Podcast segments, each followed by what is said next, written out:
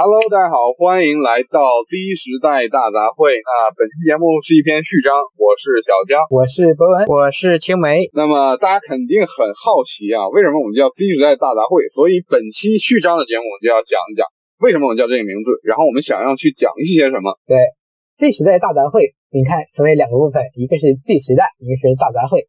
那我们小江先来讲讲为什么我们用 Z 时代作为一个标题前三个字呢？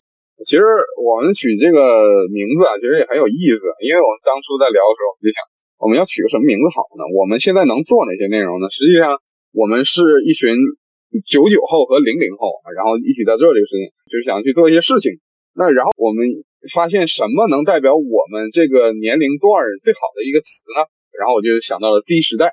那 Z 时代百科百度呃百度百科给的这个意思啊是。就是一九九五年到二零零九年出生的这段人啊，又称啊这个网络世代和互联网时代。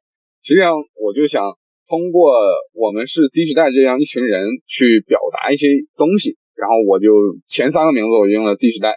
至于大杂烩，我们都是生活在东北的年轻人，我们想大杂烩也是东北一个非常有名的一道名菜，它里面包含了很多很多的东西，而我们要。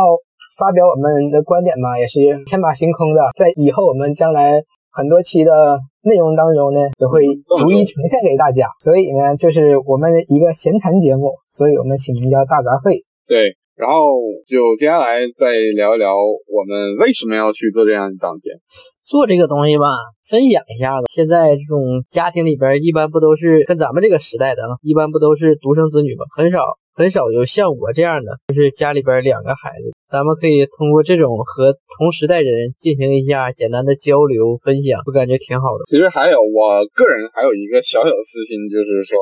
我想要去为我们部分的这个 Z 时代去发一些声，然后想让更多人去了解我们。因为你在互联网上会发现，也很多人有可能对我们有很多误解，或者说可能有很多偏见。我就想通过这个节目来去呃聊一聊，来为我们发一些声。然后之后呢，我就是还是从我在这个日常生活当中，呃，因为我的老师嘛，对我学我的专业是营销嘛，然后我的老师就会很好奇的问啊，你们这一代人。